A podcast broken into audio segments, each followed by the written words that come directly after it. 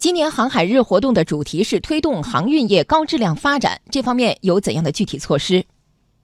好的，推动航运业高质量发展的措施干货很多。昨天在交通运输部联合中国航海日论坛组委会召开的新闻发布会上，交通运输部水运局副局长易继勇介绍。交通运输部已删除了国际海运条例中对外商投资国际海运业及其辅助业相关股比限制的规定，在法规层面明确了国际海运业及其辅助业的全面对外开放。具体来讲呢，外商可以在境内成立独资公司，从事国际船舶运输、国际船舶代理、国际船舶管理、国际海运货物装卸仓储、国际海运集装箱站和堆场业务。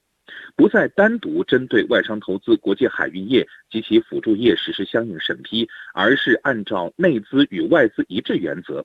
这样一来啊，国际海运领域审批事项将大幅缩减，行业管理以事中事后监管为主。此外啊，今年交通运输部门还将推进港航降本增效、降低货物港务费等收费标准，并将港口经营服务性收费项目从十五项减并至十一项。我还了解到啊。交通运输部目前正在就《国际海运条例实施细则》等六部与放管服改革相关的规章进行修改或废止，近期将对外发布。